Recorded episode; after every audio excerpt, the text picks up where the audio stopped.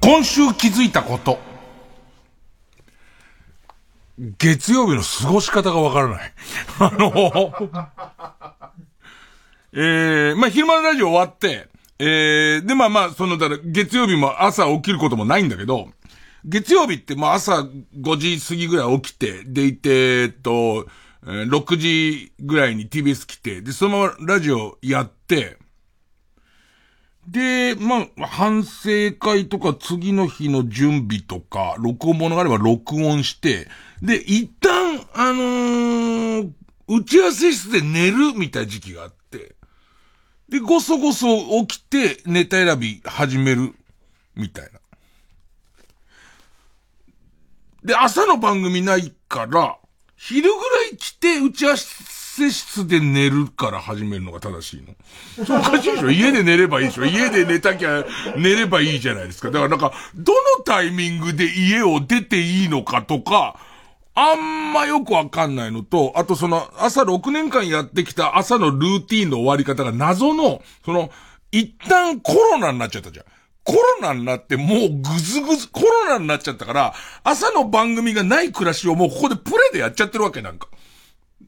起きたけど行かないくていいんだ、もう一回寝よう、みたいなやつを10日間やっちゃって、で、えっと、ラスト1週間だけ出れますよってなったら、えー、火曜日のアシスタントの竹内かなえさんが、えー、濃厚接触者、コロナじゃないんだけど、濃厚接触者になっちゃって、したらこう、毎曜日のアシスタントも、火曜の人、火曜の竹内休みだから、水曜の安田がやって、でいて、水曜日は安田がやって、で、木曜日も最終回だから、安田が来るみたいになっちゃったから、もう曜日感覚がこの時点でおかしいんだよ。もうすでに全然おかしいんだよね。で、ぐっちゃぐちゃな。で、おそらく俺の予想では、今日この番組が終わって、で、えっ、ー、と、寝るぞなんつって。あのー、AD マットレスいたのかみたいなルーティーンじゃん、ここって。で、俺多分そのマットレスで寝て、寝てから帰ればいいの。家、家帰って、もう、その辺がもう全然、なんか今その、うちの AD 真面目だから、あの、寝てって言った時に、え、弾くんですかみたいな。あれも僕もやしちゃいましたけど、みたいな。その感じ。ね。で、さらには、さらにはもうわけわかんないのは、コロナじゃん。で、一応その、まん延防止なんとか見たいのは、えっと、なくなったのか今は出てない。今は出てないけども、えー、都知事的には、4人、4人、5人以上の会食は、ちょっとまだ控えてみたいな。4人ぐらいまでならいいけど、みたい時期じゃん。で、そうすると、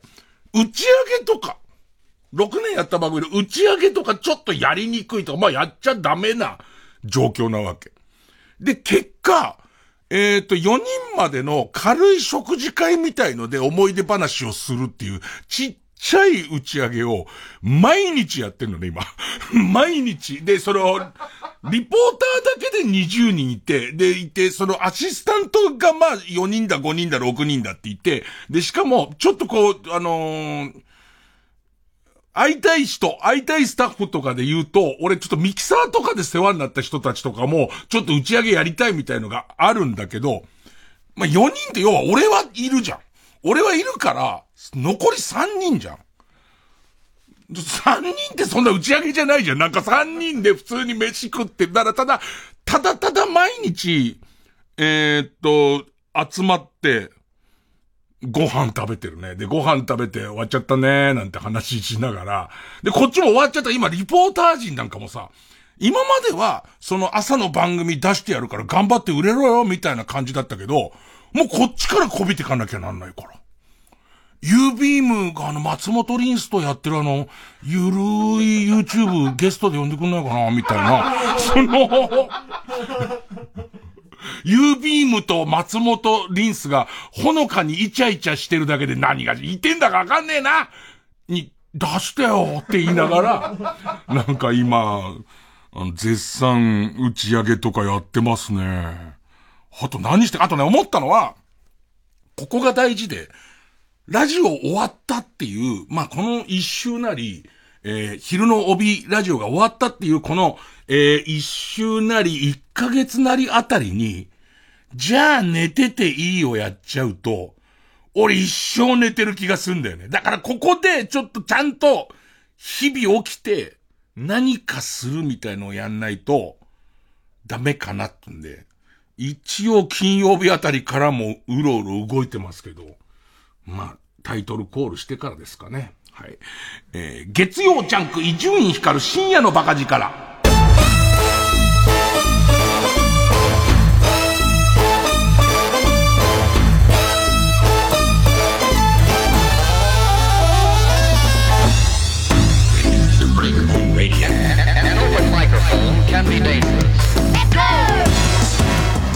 犬アレルギ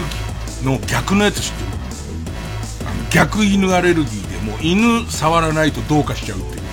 あのー、なんか、犬、ね、えー、パタパタパタって死んだじゃん。でいて、えっ、ー、と、最後の犬も17歳ぐらい死んだんだけど、そいつが奇跡の犬で、そいつの兄弟の犬が4、5匹いんだけど、え4、5匹の中で一番最初に死んだのがうちの犬で17歳っていう、だからみんな生き残ってるわけ。でいて、その犬触りたいんで、犬巡りでさ、その、残りの兄弟犬のさ、えー、犬に会いに行く。そうするとみんな小刻みに震えてて、かろうじてぐらい、みんな、みんなそうよ。みんなそう。ね。でいて、えー、こんな感じかって見たら、またその先一匹死に、二匹死にってなってって、この兄弟犬も少なくなってくる。で、一番会いづらい、一番会いづらい犬が、この番組もそうだし、朝の番組もそうな、元プロデューサーの池田の元妻が飼ってる犬っていうのがいいんだけど、これが、これがその何？俺が今一番触りたい犬。ね、DNA 配列的に一番触りたい犬はこれなんだけど、一番触れない人間関係みたいなところにその犬がいるんで、で、もうその今、犬触りって、もう俺の体の中のこうなと大事な栄養素の犬ミン B が、犬ミン B がもうない、なくなっちゃってんのよ。もうどうしようって犬触りて、犬触りてってなってて、正直、自分で犬飼ってる人わかるんだけど、自分が飼ってる犬を街で散歩させたりとかしてて、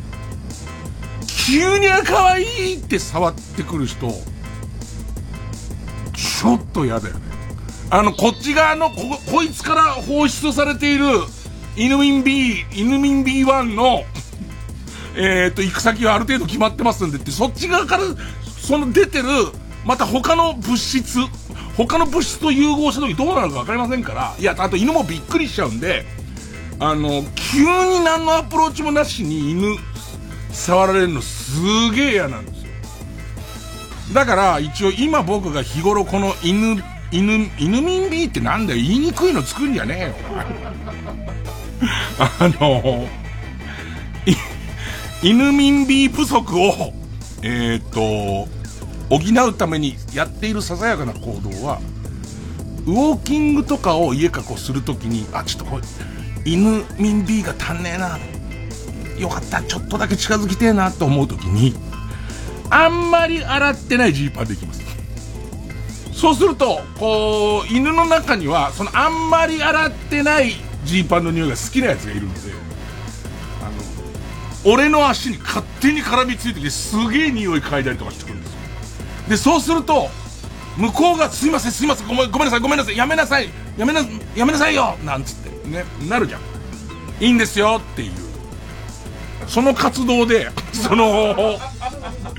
えっと、54歳の、まあ、ややペットロス中の男性が、1日に必要とする、犬民 B の、これ CM の間新しい名前考えておくれ。そうじゃないと。わかんなくなっちゃうから。で、ここで曲行くんだっけ？そうだね。えー、っと、あいみょん、双葉。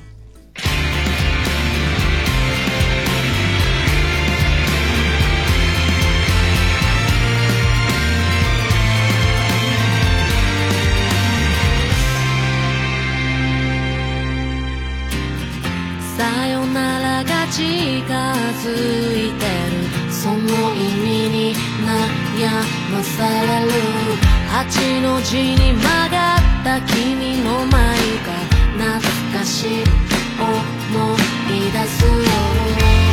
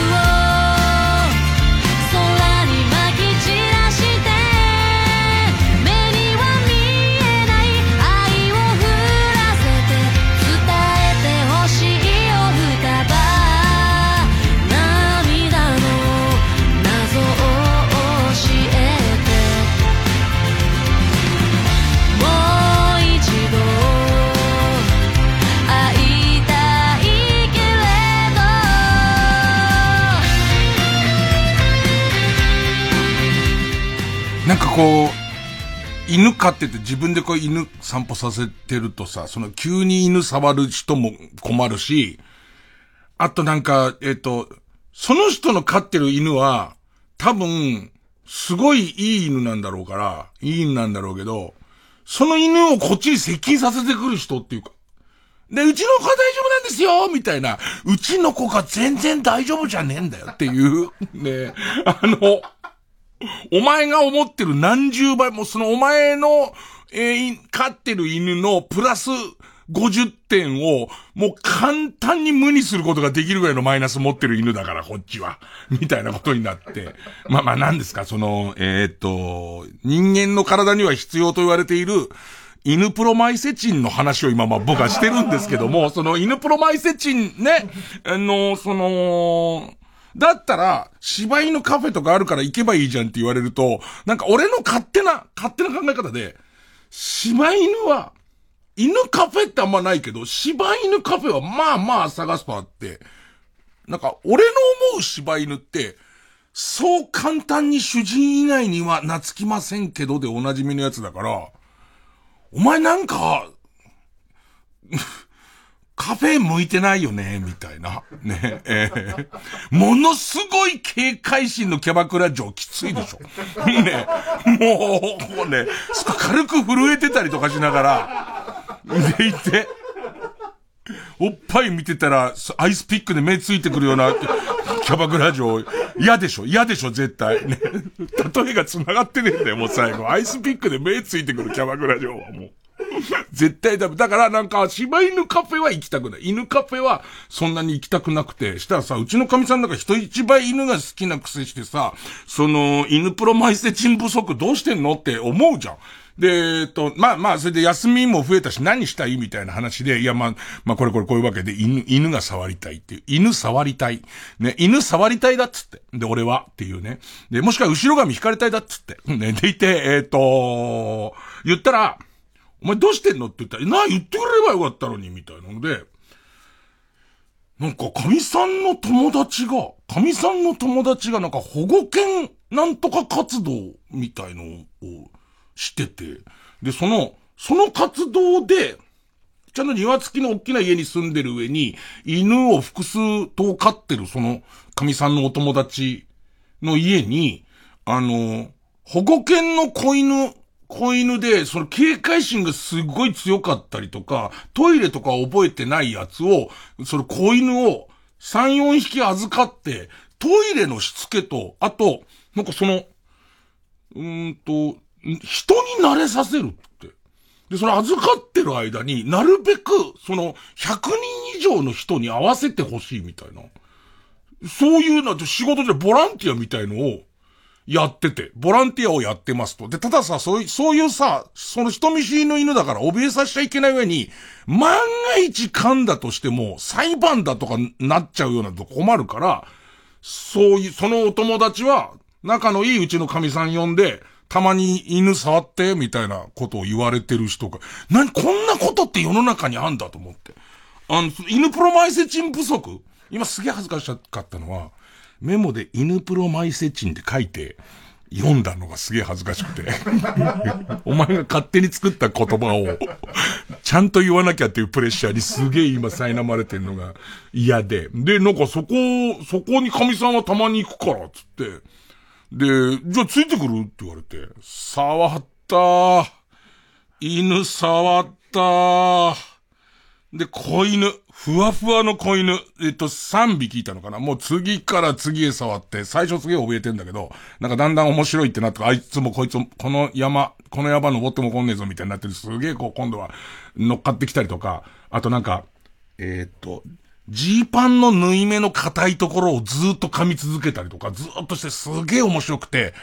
でいて、4時間ぐらい経ってくると、もう普通に歩いてても、そのもう足にまとわりついてくる上に、なんかその、子犬がいる生活が終わっちゃってるから、その、子犬がバリバリ、こう、うちに全開でいた頃は、例えば、いつでも子犬って急に飛びかかってきたりとかするから、それを気を張ってようとか、自分がゴロって横になってる時に、下手すると背中のとこにいつの間にかいるから、それの体重移動を失敗しないようにしようみたいなことが体に染ま、染まってんだけど、もうその犬プロマイセチン不足で、その感情を忘れちゃってから怖えんだ。ちょ、ちょっと移動しても、あいつらすげえなと思うのは多分、あのー、野良の頃に、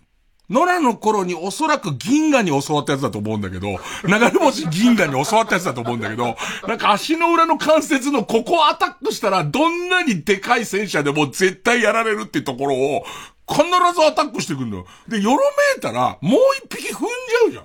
めちゃめちゃ怖くて最後もう生きた心地しなくて、もう二度と触りたくないよね。犬とか。超鬱陶しいよ、生き物としてあいつら。マジで。ジャンク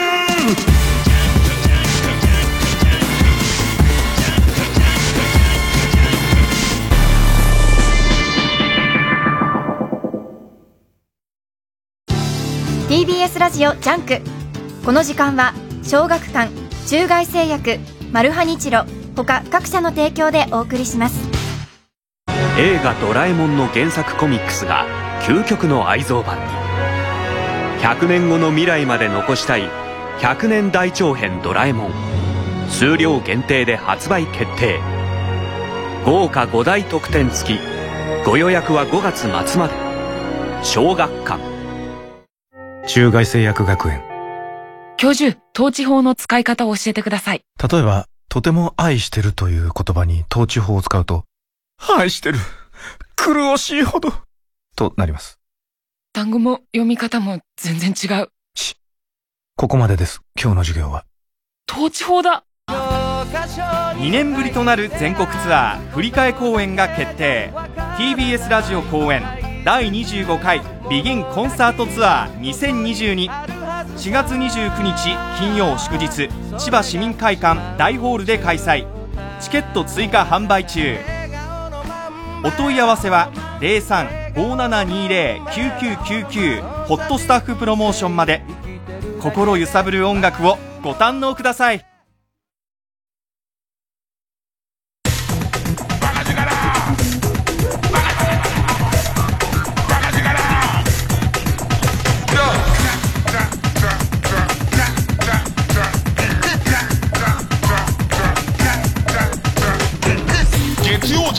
一丁院光る深夜のバカ力でもなんかさ、その、もともと野良犬だから、その保護犬だからさ、野良犬特有の警戒心みたいなのあるのよ。その、ケージみたいの用意しても入んないで、えー、ソファーのすっげえ狭い下のところにずっといてこっちを伺ってるっていう、その、野良犬の警戒心と子犬の好奇心ですげえ戦ってんのとか、可愛い。なかなかその新しい生き物が来た時のこいつ何なんだろうって思うけども、今まで見たやつとちょっと違うタイプのやつだから、触りてえけど、でもなんかやべえんじゃねえかなみたいな感じで、ちょっとこう距離を取ったりとか、だるまさん転んだ時にそーっと出てきたなと思って振り向くとシュルシュルっていう、なん、なんだろうね、あの、と、雪国の火星方形みたいなことかな？あの、いじってやっと祈祷出てきたなと思って、ちょっとすっぱらかになると寒くてキュッて縮んじゃうみたいな。ごめん、違う。で、えっと、あの、例えは全部違うわ。例えは全部違ったけども、でも、そのなんかその臆病な感じと、で、いざ、こう乗っかっても怒んねえなってなったら、その、こう、いっぱい乗っかりたくてしょうがなかったりとか、で、あと、あの、子犬特有の、すぐ眠くなっちゃうやつ。あの、ザコシの、はえー、福山雅治ぐらいすぐ眠くなっちゃうやつの、あの感じ、お、お、怖えんだって、お前、さっきまでフルマックスのテンションだったのに、死んだって思いして人様のい、ね、家で犬死なせちゃうわけなかなかいかないしさ。なんかね、そんなことずっと、そんなことをしながら、しばらくは犬めんどくせえになりましたから、またちょっと時期が来たら、補給に行こうかな。まあ一回 CM 行きますかね。もう一回 CM 挟んでください。月曜ジャンク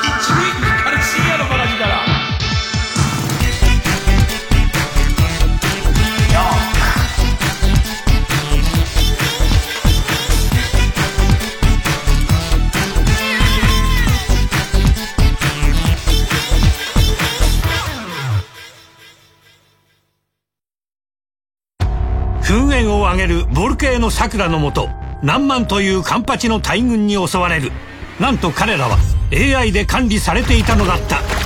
次回「パイレーツマルハニチーロ」相手にとって不足はないぜ AI 管理集団カンパチところで AI って何？マルハニチロ雨か。傘持って出かけるの嫌だな。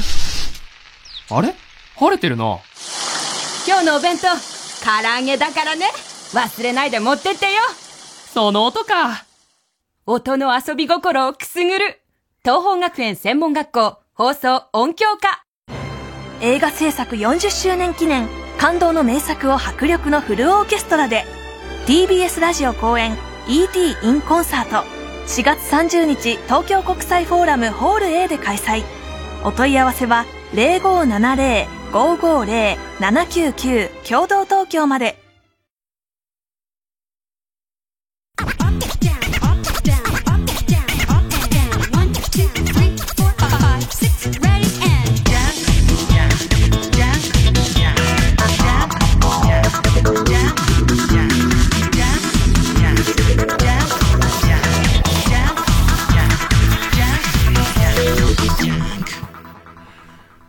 この話どこをメインにしていいかよくわかんないんだけど、まあ、えっとね、金曜日、金曜日また草野球やって、で、えっと、ブッチャさんのチームに負けて、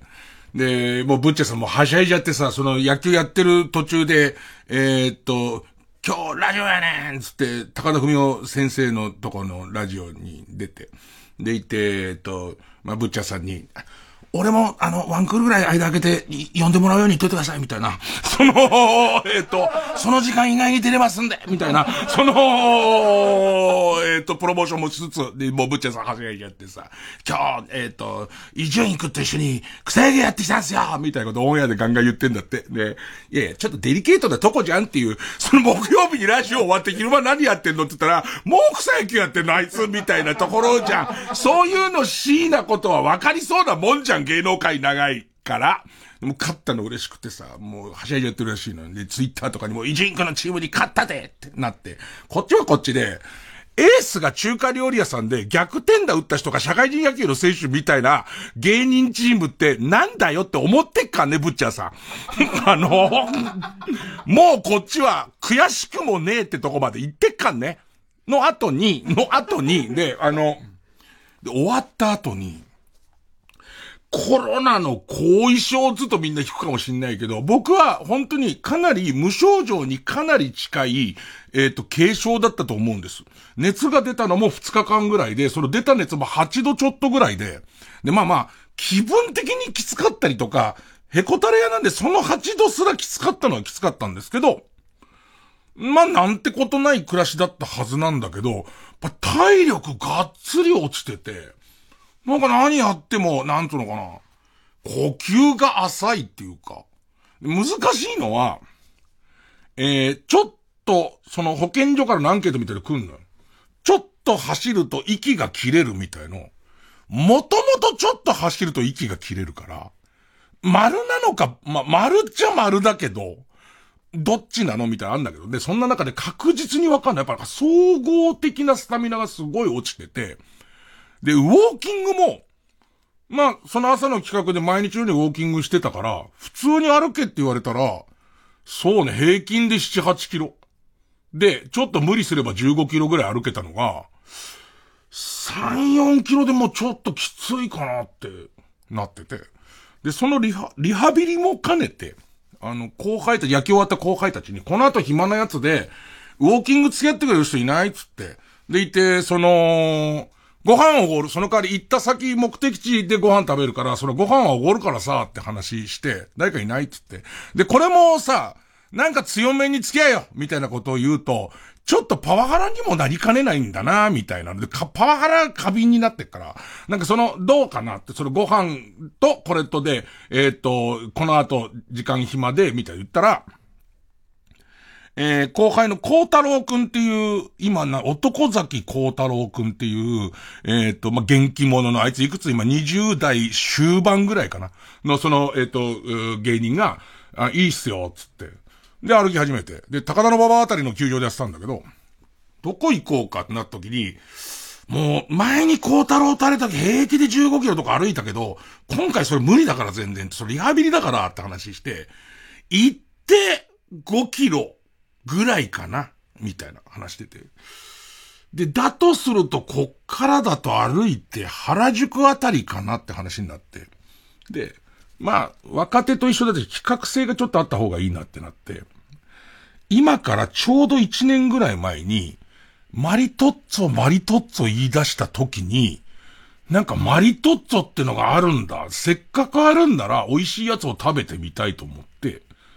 スマホで検索したら、なんか原宿のクリーム、ミルククリーム専門店のマリトッツォが抜群にうまいって書いてあって、じゃあそこで俺はマリトッツォ始めようっつって、TBS の帰りに、そこ行ってマリトッツォを食ったの。で、それがまあまあ、やっぱう、うまくてさ、マリトッツォってまずく作ろうが難しくね、大体が。ねあの、えっ、と、普通のさ、ショートケーキ売ってる店の親方の目を盗んで、ボールの中に右手突っ込んでざっくり生クリーム取ってハムハム食ったらうまいじゃん。大体それと一緒じゃん。ね、あのマリトッツォの作り方って。だから要はその生クリームのうまいところがまあまあ、うまいじゃないですか。で、そこで食べたマリトッツォは確かにうまかった。めちゃめちゃうまかったんで、孝太郎に、今時、マリトッツォ食い食ってどうつって。で、その原宿のマリトッツォ。で、で、え、今時って言われると思ったら、孝太郎が、俺、この世にある食べ物の中でマリトッツォが一番好きだって言い出したの。でいて、俺がその、えっ、と、一年前ぐらいで出した時に、その原宿の子にそういうお店があって、そこ行ったんで一年ぶりぐらい、えー、行ってみねえか、みたいな、えっと、話でもう二つ返事、そう行きたいですよ、美味しい。ただ問題は、問題は、やってるかどうかなん。で、その、スマホで調べていくこともできるけれども、ウォーキングで5キロも、マリトッツォ食べたさに5キロも歩いて食うマリトッツォ、もしくは5キロ歩いたら、もうとっくにやってないっていうのの、どっち転んでも面白いじゃん。で、どっち転んでも面白いから、調べないで原宿までマリトッツォ食い行こうっつって歩き始めたの。そしたら、なんか、よくよく考えたらその日俺草野球やっててさ、しかも草野球もリハビリのためだっつってさ、一塁ベンチから三塁コーチ、毎回こうやってそこを往復小走りで走ってさ、結構走ってもう歩数的に歩いてるわけ。さ、すぐ疲れが来ちゃって、新宿、高田の馬場から高田の馬場新大久保新宿ぐらいの、えっ、と、工程として半分ぐらいかな。2.5キロぐらいかな。2.5キロぐらいのところで、もうちょっと疲れてきちゃって、で、わ、これ無理だわ、原宿行くのって思って。で、孝太郎で普通にだよ、普通に。ね。いや、もうちょっと行けると思ったんだけど、今日野球ではしゃぎすぎたせいもあって、ちょっと疲れちゃったから、なんかこの辺でなんか別のもの食べて帰る、帰るって言ったら、怒り始めて、何言ってんですかみたいな。あのー、僕は僕から行きたいったんじゃないですからねっていう。先輩が行こうぜって言って、じゃあ行きましょうってなって、で、先輩が美味しいマリトッツォがあるから行こうって言われて、もうこっちマリトッツォの口になってるのに、そんなのありなんですか？これさ、どっちのパワハラだと思う？これ。俺の方がなんか、は、は、そ、そういうもんすか？そういうもんですよみたいな。大体、大体、もともと、えっ、ー、と、7キロ、ね、平均7、8キロ歩けた人が、体力を取り戻したいって言って5キロって言ってる時点で僕は甘いなって思ってますっていうね。7キロ、8キロ歩けたんなら8キロにチャレンジしてみるってことじゃないですか。で、それでいてきつかったら、どんどんその次の日も8キロ、その次の日も8キロやっていくうちにきつさが溶けてくるもんじゃないですか、みたいな感じで。それをもう 5, 5キロ、原宿でつってる時点で、相当引いてますから、みたいな。はい、って言いながら、じゃあもうちょっとと思って歩き始めるんだけど、この時点で俺は、割とこう新宿歩くと、カフェとかケーキ屋さんとかあるじゃん。そこをチラッと見ながら、マリトッツォねえかなと思ってんの。でいて、どうにかそのマリトッツォ、あお前それ原宿じゃないわ新宿だわここっつって入っちゃおうと思ってて。ねなんとか、あいつバカだから、なんかその強く言えば、ね目を見て言えばなんとかなるかな。あと薬物を打っちゃえばあいつなんとかなんじゃねえかなと思って、で、その、途中途中ごまかすために、チラチラチラチラ周りの景色を見て、マリトッツォ探してるわけよ。3日ちゃったらこっちのもんだろ。いや、ちょっと記憶違いしてた。俺あの時食べたマリトッツォ、この店確か間違いないここだわ、つって。いやでも原宿ってなんつったらもうなんなんだ。アンプルを折って注射器の中に、あの、犬プロマイセチンの行為、もう人間がやっちゃいけない量の犬プロマイセチンをギューって入れちゃえばあいつ大丈夫だろうと思って、あのー、ごまかそうと思ったんだけど、びっくりするぐらいマリトッツォってないね。あの、一件もない。一件もない。そこ通っても通っても一件もないわけ。で、もう一件もない。なんだよ、ごまかせねえなと思いながら、まあ、ちょっと歩くペースもつかかめてきて、途中、えっ、ー、と、バス停で座ったりとかもしながら、ね、そのマリトッツォ探しの旅が、まあ、2.5キロが3.5キロになりとこう、どんどん近づいていくのね。で、その時に、どこ見てもマリトッツォの間の字もないってことを見た時に、ふと思ったのが、このパターンは、あのー、やってないだなと思って。その俺が行ってもう1年経ってる間にマリトッツォ専門店なんかないだなっていうパターンだなっていう、まあ、俺の中で先が読めてきちゃった。ところで、孝太郎が、孝太郎くんが、これあれですよね、もうマリトッツォ食べなきゃ帰れませんよねって言い出すのね。で、で、で、だってやってなかったら食べらんないじゃんって言ったら、いや、そしたらもうなんとか、だってもうマリトッツォの口にしてますから、伊集院さんが俺の口をマリトッツォの口にしてますから、みたいな。だから、話が途中ですり替わってて、まあ、明言したわけじゃなくて、俺の中では今時マリトッツォをそこまで苦労して食べに行くっていうのがパターン A。でいて、そのエキストラパターンとしては、なのにやってない。で、わざわざ歩いたのにもかかわらず何も食わずに帰る。パターン2ぐらいまでで、もしそれにこう、新たな代替案があるとするならば、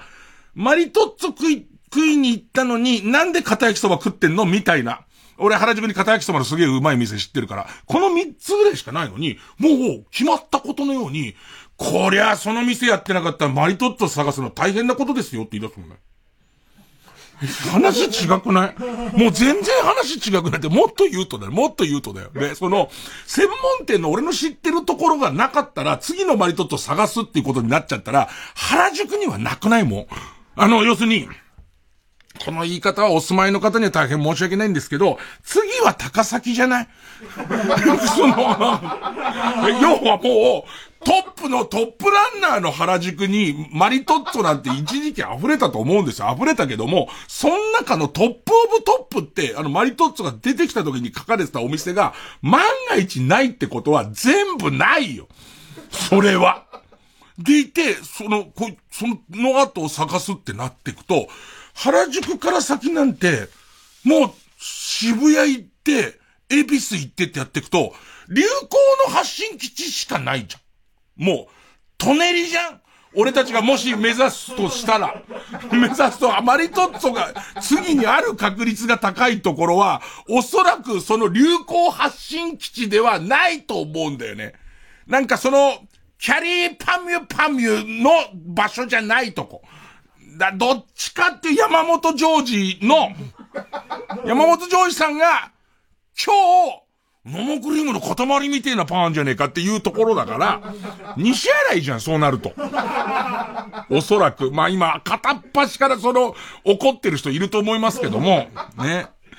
そうなってきちゃったら、ちょっとこうたそれはさすがにおかしいよっていう、そのお笑いのセオリーとしても、これは行って食べるか、もしくはなかったから、5キロも歩いたのに、えっ、ー、と、違う、だ、食べられなかったじゃん。なって、そこですごい思い出して、自分が頭の中絞り出して、片焼きそばのうまい店があるから、片焼きそばを、美味しい片焼きそばをおごると。で、美味しい片焼きそばを食べることで、マリトッツォだがいつ片焼きそばになったんだよ、ちゃんちゃんっていう、ラジオのトークをそう、想像してみてくれよって、すごい面白いだろうって言ってんだけど、全く聞いてないんだよね。マリトッツォの口だからの、もう一本やりで、こんだけ細かく喋ってんのに、なんか、伊集院さんの責任はどうなるんですか？みたいな。感じ。で、その後何で話細かく揉めたかわかんないけど、俺も何かにもうかなりクラクラしてるから、じゃあさ、あの、クリティカルヒートの人いるじゃんっていう。すっげっすっげっすっげっすっげっすの人いるじゃん。ね。あいつを、お前今日中にテレビで見ろよって言い出して俺。で、俺もよく考えても何を言ってるのかよくわかんないんだけど、そういうもんだよ、お前の言ってることっていうのはっていう。ね。あの、今からじゃあお前何時、何時間以内に、何時間、お金かけ、金かけようじゃねえかっつってね。何時間以内にすっきすっき、もう名前も一回も覚えないまま、ね。見れないだ、か、彼らが、彼女らが、猛烈に流行って旬だった分、スピードすげえ速いんだよ、つって。多分、タピオカは今も買える。タピオカは今も買えるけれども、マリトッツォは無理だって言いながら、で、言ってまだブー垂れながら、なんかもう最終的には聞き分けのねえ人だな、みたいな。で、言ってなんかとりあえずその目的地に、目的地に到達してから決めましょうよ、みたいになってきたら、今度、ラストあの、服部市調、服部調理師専門学校の高、高島屋の先の、だの、いわゆる新宿の外れから、えー、代々木の脇を抜けて原宿に行く最後のまっすぐみたいなところで、俺ちょっと場所がわかんなくなってきちゃって。孝太郎、悪いんだよ、俺ちょっと場所があんまわかんなくなってきちゃって、ブチ切れて。そんな子供みたい嘘に僕引っかかると思ってますみたいな。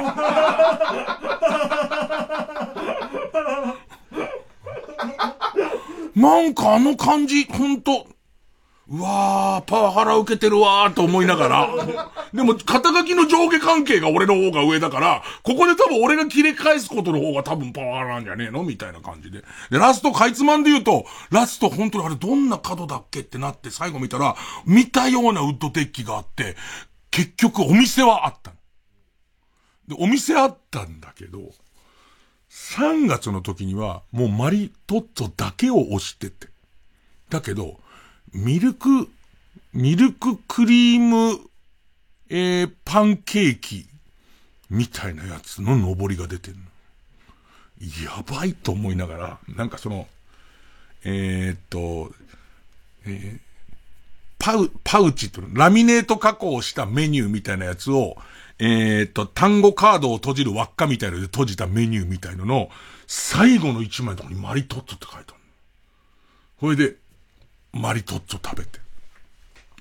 うめえうめえ言ってんの。本当に美味しいっす。ありがとうございます。って言ったけども全然入ってこない、こっち。怒鳴られまくってるからね。その原宿で、原宿で怒鳴られまくってるからね、こいつにね。ね、うめえっす。本当石井さん、本当美味しいもん知ってますね、みたいな。で、言ってそのお店の人に、あの、いや、実は僕1年前ぐらいここで食べて、で、その間、何度かマリトッツいただいたけど、あそこがやっぱ美味しかったなと思って、で、久々に来てやってるかどうか不安だったんですけど、マリトッツあってよかったんですよって言ったらその人が、もうすぐなくなると思いますけどね、みたいな話してて、ねだからギリ、ギリマリトッツォあったんだけど、なんか自分の中で、んなんで俺今マリトッツォ食ってんだろうとか、ね、なんで後輩に怒られてんだろうとか、なんで原宿をさまよってんだろうとか、いろんなことがもう交錯して、マリトッツォもあれ最後でいい俺。もういい、もういい。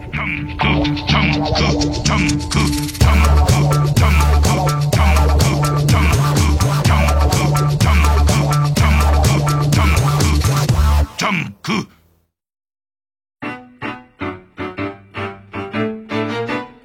ここで日食夏子のうつろ船をお聞きください。考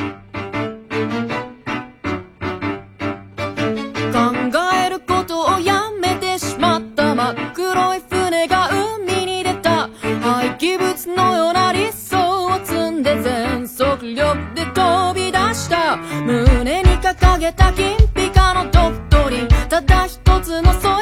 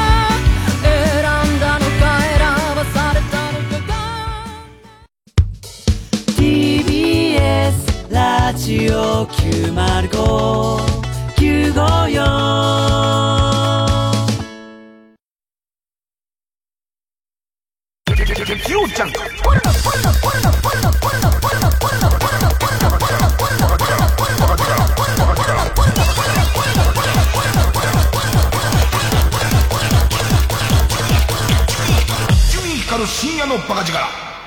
なんかさ、その、マリトッツォ、いや、それこそ今、ここのスタッフでもいいし、前座って笑ってる河野くんでもいいし、まあ、それ若手ライター陣でもいいんですけど、明日朝一でマリトッツォ買ってきてって言ったらどこ行く？俺多分もうおしゃれな街とかよりは、普通のパン屋な気がするんだよね。普通のパン屋で、どうやらなんかマリトッツォってもんが流行ってるらしいぞがゆっくり聞こえてきて、え、こんなの誰でもできんだろっていう、その、職人のパン屋さんからしてみたら、白いクリームを開いたパンの中に、入れすぎです。親方に、お前入れすぎだバカ野郎ってぶん殴られるぐらい入れれば出来上がるやつじゃん。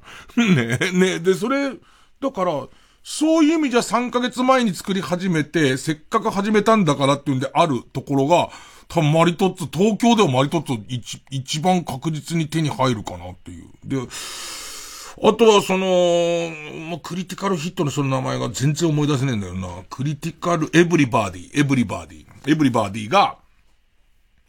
エブリバーディですげえ思ったことがあるんだけど、なんかそれはたまたまネットを見てたら、えもう1、2ヶ月前かなもうちょっと前かも。ぐらいに、えーっと、吉本の劇場に、若手、それこそ孝太郎とか出てっかなみたいなの見てたら、吉本の劇場の中のプログラムに、えーっと、一発屋芸人大集合で、ルーキー一発屋芸人のオーディションやりますみたいなところに、えーっと、エブリバディが入ってて、え、もう、もうっていうか、その、もうっていうか、その、もうそうなのかもしれないけど、もう、それ、そこから認めるまでってもう少し時間かかる頃だけど、もう、認めるとこまで来てんだみたいな。あの子たち吉本だよね。吉本だよね。だからその、会社がそこのパッケージに入れんだってことにちょっとびっくりしたんだけどね。なんかそこから先は、えっ、と、うす、嘘なんだけど、嘘なんだけれど、もうそれらしく聞こえる俺の、えっ、と、説なんだけど、TikTok ですげえ受けた人っているじゃん。ですげえ受けた人って、面白いって思った時から、一日何百回でも見れんじゃん。すごいサイズも短くて、自分で能動的に見たいと思えば見れるじゃん。で、友達にもこうやってね、見てみてって言えるし、なんかいるらしいよから見れるまでが秒じゃん。でも秒で見て、お、面白かった、もう一回見ようぜまで秒じゃん。ね。だけど、そうね、ひょっこりはんぐらいまでだったら、次にひょっこりはんを見るまでっていうのに関しては、もうちょっとこう、手間もかかれば、街とかその向こう側からのアプローチとかすごいいるじゃん。だけど今その TikTok で流行った人の、しかも TikTok だからこそ短いインパクトのリズムのあるキレのあるギャグとかって、おそらく人間の、その、えっと、体の中の、えーっと、もう許容量の限界のエブリバーディ量に達するまでがすげえ早いっていう。その、やっぱりタピオカよりも何よりもマリトッツォのその速さは、マリトッツォの説明も何もかも味も全部単純だったからだと思うんだよね。でいて多分マリトッツォのその、えーっと、感想って別に2個食っても3個食っても変わんねえしっていうこととかも含めて、マリトッツォってどういうもんなの？初めて見たこれがマリトッツォっていう映像を確認するまでのスピードも速いし、だからこれからのああいうブームの人のマ、マッハで消えるスピードって、こういうことなんじゃないかなって言ってる最中にもう疲れたから帰りたいっつって孝太郎は帰ってきましたね。結構大事な若手に対するお笑い論が入ってると思うんですけれども、もう、あ、もうあの、帰りますっつって、帰ってきましたね。CM です。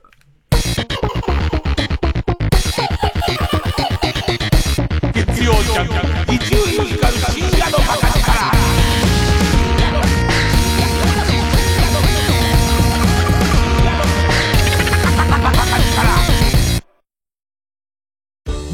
ノットマッチ。ノットマッチ。なになにマッチングアプリ始めたの？条件つけすぎたかな？どれどれ？ラジオ、ディレクター、作家にミキサーと、あおーイエスマッチング。お相手は、東方学園専門学校。東方学園 ACJP TBS SDGs お風呂の水を洗濯に使っています。食べ物を残さず食べる。機械を使って生ゴミを乾燥させ肥料にしてリサイクルしています。環境や貧困、不平等など様々な問題を解決し、地球を笑顔にすることを目指す世界共通の目標 SDGs。まずは SDGs について知って考えることから始めましょう。地球に優しい取り組みはあなたの身近なところにあります。やってみようよ SDGs!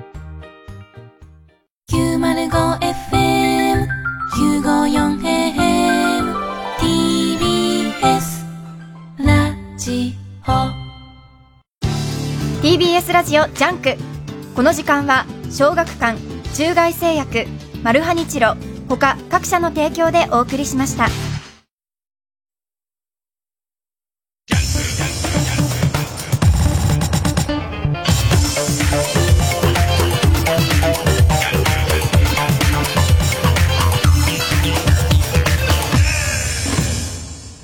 こんなこと言ってるとさ、孝太郎くん厄介だなってみんな思うかもしんないけど、でも、それの、のを、えー、っと、超えてあり余る、なん、もう、孝太郎くんにしかない面白さっていうのがあって、その、なんつったらいいのかな。えっとね、まあ、前に一度、その紹介したことがあるのは、孝太郎が昔勤めてた会社の偉い人に、えっと、急に言われた、孝太郎くんの目を見ながら、お前と同じ目をした若者を過去に一度だけ、一人だけ見たことがある。それが、今の、山本ジョージだっていう話があって、うん、っていう、もう難しいのは、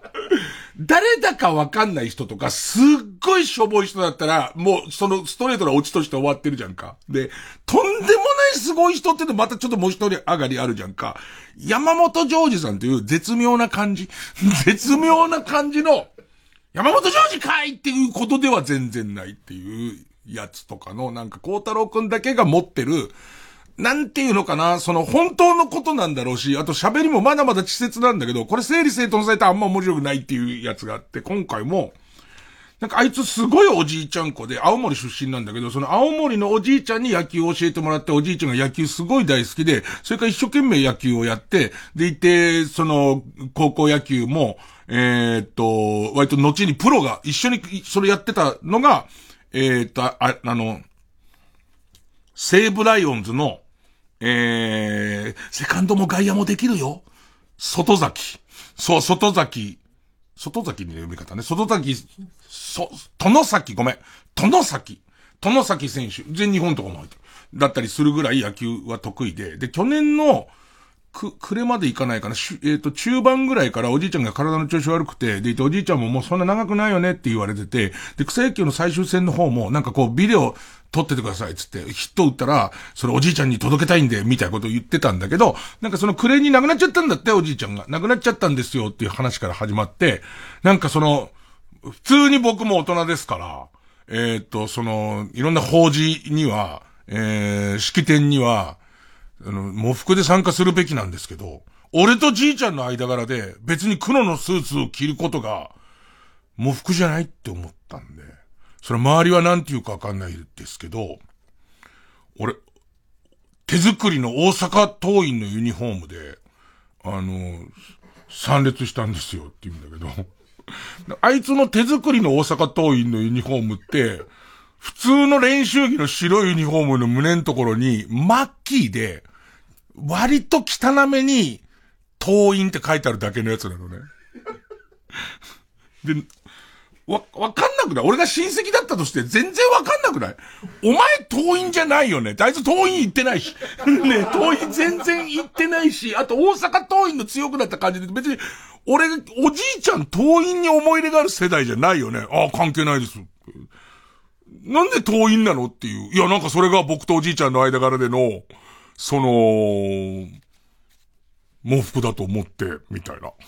で、わかんないんで。で、俺の中で、いや、孝太郎、孝太郎ごめんな、つってな、あのな、俺がもしこの話をテレビ番組でオーディションでするとするならば、相当盛ることにはなるけど、本当は喪服で行くところを、広島ファンのおじいちゃんがいるから、広島のユニフォームで行こうとするけど、広島のユニフォームは紅白の縦島だから、野球知らない人には相当失礼なんだっていう話にするけどって言ってるそばから、この話あんまり面白くないんだよね。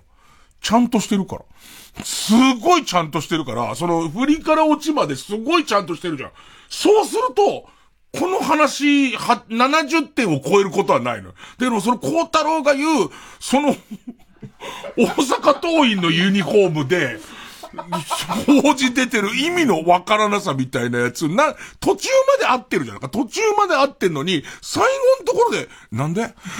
ていう感じがすごい。あと、これもうすぐ CM 入んなきゃダメなんだっけ ?3 分ぐらい、3分ぐらいでもちょうどいい、もうもうちょうどいいどうでもいいからし。でいて、その時に、今度いいなって思った頃の話は、えっと、みんなでせ、だからなんだかわかんない、そういうその式典の会場みたいなところでおじいちゃん看護犬なんか入ってさ、でいてこういろいろ話して、こう、孝太郎のお母さんってね、一度会ったことがあって、すごい明るくて社交的で、あ、本当に青森の田舎のお母ちゃんなんだなっていう感じの人なんだけど、なんかいざその、多分棺を運び出すみたいなところになってみんなで持ってたら、なんか、えっ、と、出口ぐらいのところで、あのーお母さんがちょっとこう静かになっちゃった上に、すごい一人だけスピードが遅いみたいな感じで、こうやって歩いてて、あ、だからお母さんもすごいこう明るくしてたけど、思うとこあんのかなと思って、表出た時に、えっ、と、もう普通にスピードアップして、えっ、と、棺をまた車乗せて、終わった時に、お母さん何考えてたのって言ったら、その会場もご時世だから、センサーでピッてなって、あの、体温を測るやつがあると。ね。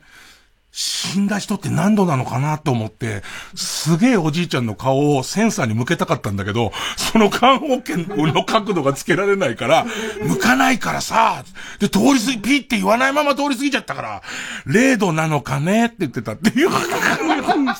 それはなんか得した話をすごいもらった。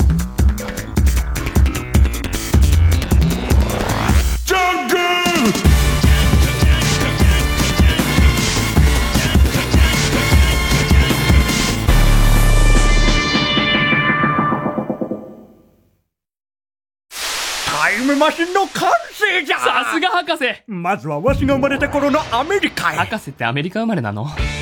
うわ次は未来に行きましょう。いや未来には連れていかん。未来は自分で切り開くんじゃ。音で未来を切り開け。東邦学園専門学校放送音響科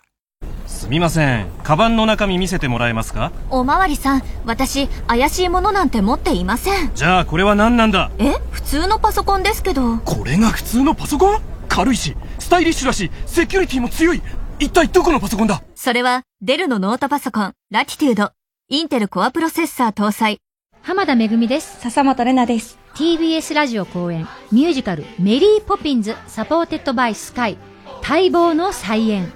ウォルト・ディズニーとキャッツ、レ・ミゼラブル、ミス・サイゴンなどの人気作のプロデューサー、キャメロン・マッキントッシュの最強タッグにより生み出された作品です。たくさんの魔法が仕掛けられた舞台セットについ口ずさみたくなる、スーパーカリフラジリスティック・エクスピアリ・ドーシャスなどの名曲。そして、圧巻のダンスシーン。夢と魔法の傑作ミュージカルが4年ぶりに帰ってきます。メリー・ポピンズ役を私、笹本玲奈と浜田めぐみ。バート役を大貫祐介、小野田龍之介。駒田はじめ、山地和弘、木村花代、知念里奈、島田加穂、鈴木ほのか、他多彩なキャストでお送りします。5月8日まで渋谷東急シアターオーブにて絶賛上演中。詳しくはミュージカルメリーポピンズで検索ください。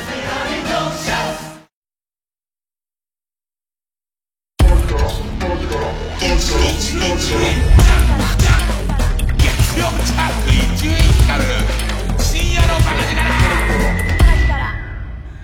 組いや、なんだろうね、その、うーんと、まあ、贅沢な話なんだけど、6年間朝の番組やって、で、その思い出のメールとかなんかありますか？みたいな、思い出ありますか？みたいなメールもらって、で、行ってそのメール見て思い出して、俺もそうと思ったんだけど、その6年間やっていろんな、その情報を扱ったし、いろんなメッセージもらったんだけど、その中で、俺ここでも一回話した気はするんだけど、で、もうメールのテーマも細かい内容も忘れちゃったんで、大雑把なところとその時浮かんだ風景だけずっと思ってる、覚えてる話で、なんか、その、工場でジムをやってる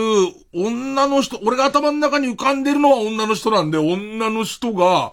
階段の踊り場みたい、なんかその、えっ、と、俺のイメージは2階建てぐらいのプレハブだったりとか、まあまあ、古い、えっ、と、工場のオフィスビルの、えっ、と、外階段みたいなところにいるときに、急に大雨降ってきて、で、そこで雨宿りをずっとして、何の気なしにその敷地を見てたら、ちょうどその対角線敷、広い敷地の対角線で、その敷地のところ、これも、あの、どれぐらい俺足しちゃってるかわかんない。自分の中で浮かんだ風景の話だから。で、そこがもうシャバシャバの、えー水たまり、全体が水たまりみたいになってるところに、ちょうどその、トイ面の向こう側のなんか穴っぽこから、大きな黒い蛇が出てきて、ニョロニョロニョロニョロって自分の方に向かってきて、なんだ蛇だと思ってたら、今度、はって気づいたら、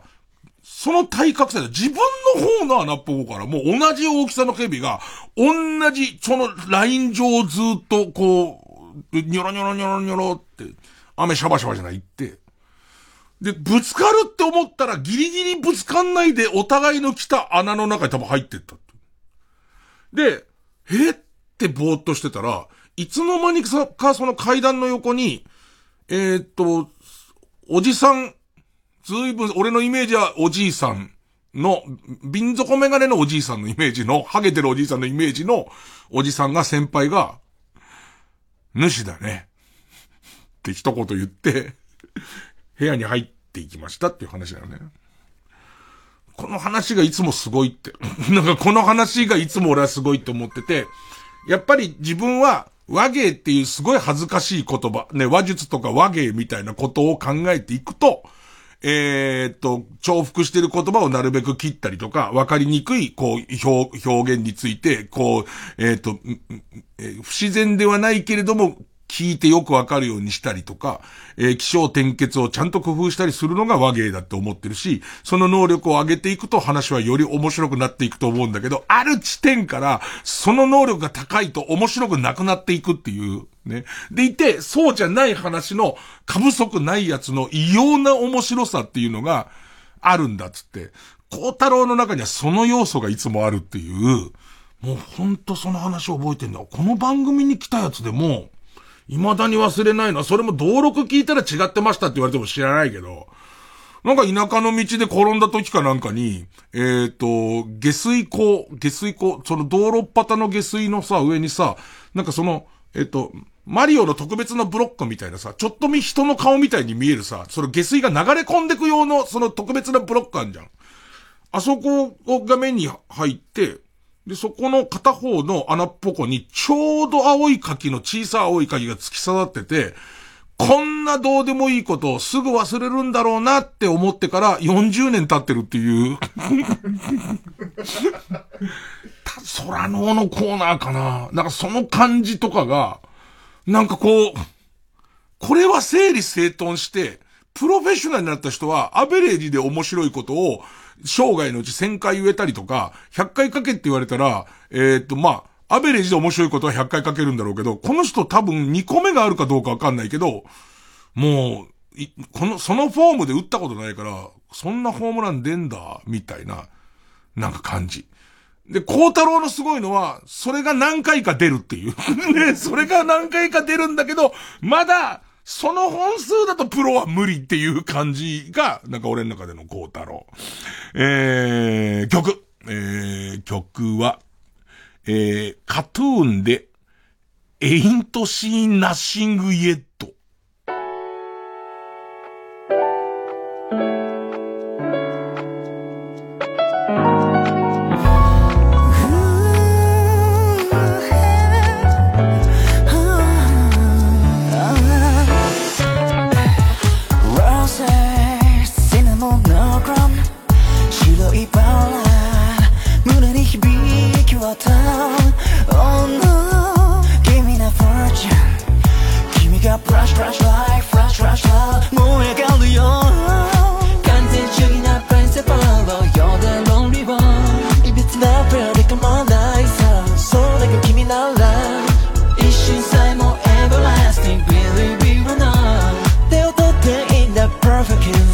最後の恋をあ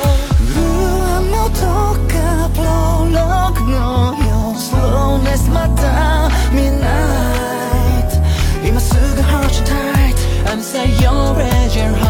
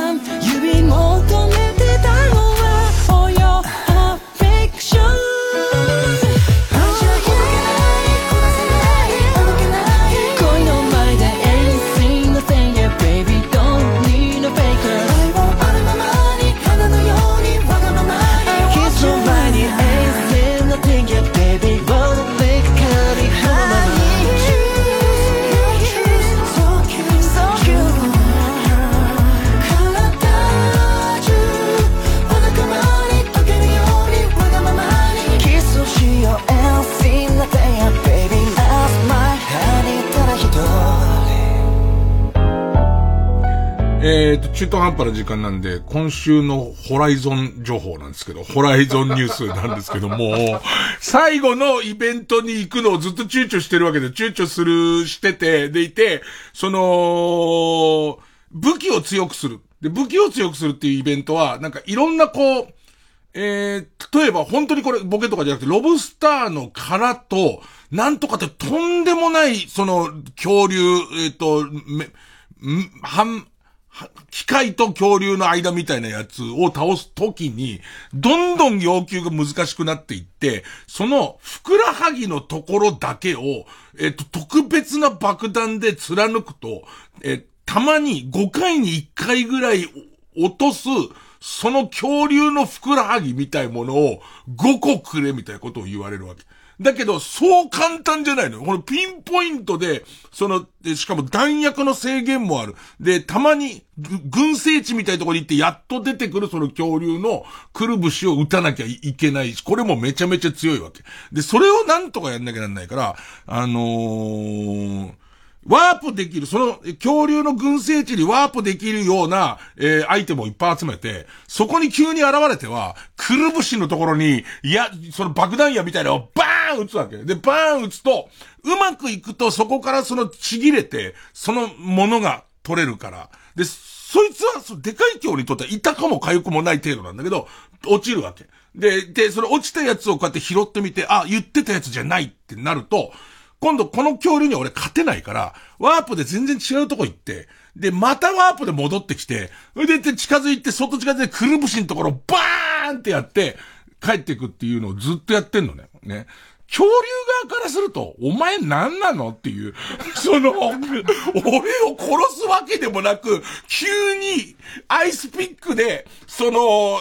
思いっきりくるぶしブサーって刺して、違うっつって消えるから、ね、俺そのキャバクラ嬢絶対指名しないからね。必ず急に隣座って、お前何しま座ってんだよと思ったら、俺のアイスピックでくるぶしをバーって、痛い痛い痛い痛い痛い痛い痛い痛い痛い失礼つって帰ってくる。で、また忘れた頃にあいつ来やがるから、今ずーっとそんな珍奇な行動をし続けています。月曜ジャンク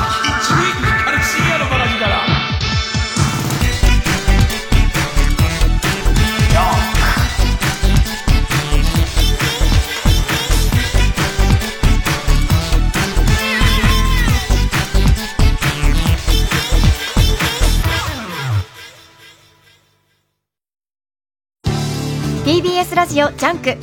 この時間は小学館中外製薬マルハニチロ他各社の提供でお送りします。あの浦沢直樹の漫画作品がついに電子書籍で読める「 YAWARA!に20世紀少年」連載中のあさドラも。誰もが知っている名作から最新作まで続々配信スタート。小学館。ノットマッチ。ノットマッチ。なになにマッチングアプリ始めたの？条件つけすぎたかな？どれどれ？ラジオ、ディレクター、作家にミキサーと、あおー！イエスマッチングお相手は、東方学園専門学校東方学園 ACJP 905FM 954AM TBS ラジオ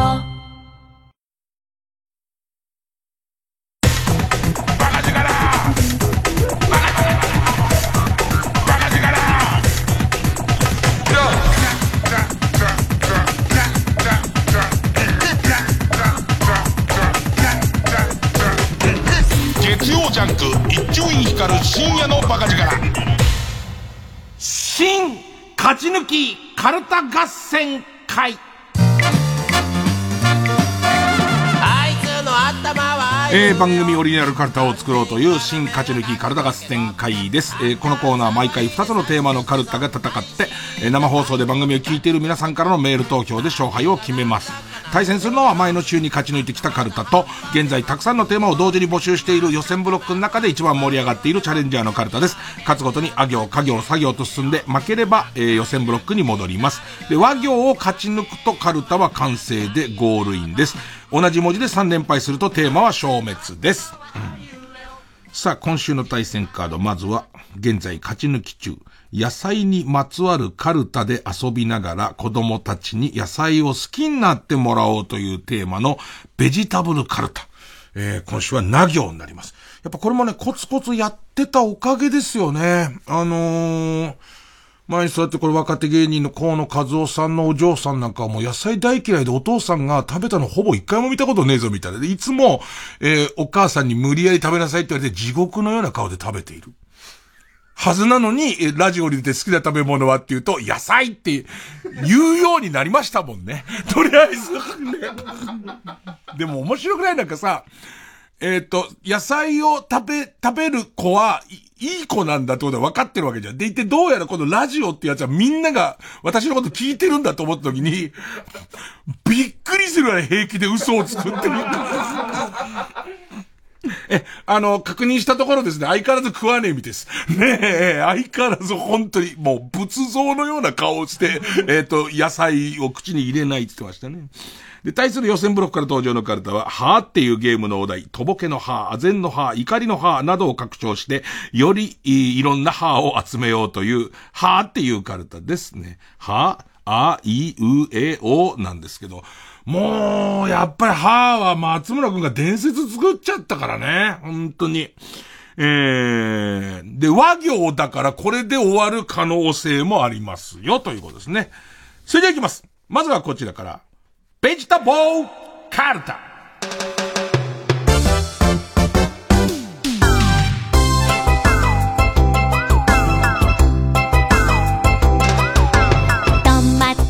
ラ行。ペンネームチクビーマン。な。長ネギを肛門に入れると風邪がすぐ治るだと全然熱下がんねえじゃねえかよ。気持ちいいから抜かないけど、抜かないけどね。続けるけどね。続けるけどね。いやいやいやいや、嘘だろ。抜こうかな入れる。みたいなね。そういう、何が入れるなの。抜こうかなじゃねえ。うん。ペンネーム。チェリマツ。な。ナス塩原って、ナスが有名なんですよね。とか、菊池亜美がまた言ってるって。またっていうかいいのは、一度こうなんかママタレみたいなとこ行きましたよね。でももう一回擦り直してくる感じっていう、それやりな、それもうやり直せないからねっていうところに戻してくる感じ。で、これとすごいのが同じ方向性なんだけど、極東ベークライトな、那須川天心って、キックボクサーなんですか？那須川天心ってキックボクサーなんですか？えー、私、ナスの皮を使ったシューマイみたいになって思ってました。などと抜かす、もう後がないグラビアアイドル。工夫が見れちゃうもんね。天心をそんなに上手にかけてきちゃって、私は天然だから間違えちゃいましたよは、そら無理ですよ。28でしょ？無理ですよ、それはっていう、ね。そうだね、ナスカ天心さんってナス好きですかぐらいが本当は限界じゃん。どうやったって。ね。もし、もしくはナス出身ですぐらいが。ナスの皮を使ったシューマイみたいなのは、それは一緒にマネージャーと考えたじゃん。で、マネージャーで今日の出演者、さんま御殿の出演者を全部見た上で、これどうかなって考えたよねっていう。うんうん。ペンネームおそらく有田。な。七尾ポーズをしながら、大きな株を引き抜こうとするおじいさんとおばあさんと犬。力が入んないよね。足のラインを上手に見せるやところが一番大事なとこだから、うんとこしょ、どっこいしょの感じが出ないよね。まず、例えばなんだけど、えっと、しゃがんで、まあ、中くらいの株をしゃがんでおじいさんが一人で持って、その後足を伸ばす勢いつけて、七尾ポーズってやることで、中くらいの株を一人で抜くまではわかりますけども、七尾ポーズって横のつながり持ちにくいでしょどうやったって連結の仕方が。だからこの動画は嘘ですよね。もしくは、えっ、ー、と、七尾ファンに売ろうとしてますもんね。どうやってもね。うん、ペンネーム極東ベークライト。な、なーにー？やっちまったな男は黙って、ゴーヤ男は黙って、ゴーヤイボイボが直腸粘膜に引っかかりすぎだよもう何だったの最初？どんな男がいたのっていう。どんな男がいたんですよ、の後の。ゴーヤを肛門に入れてる男がいたんだろうけどね。ゴーヤじゃないか、そうか。ごもっと、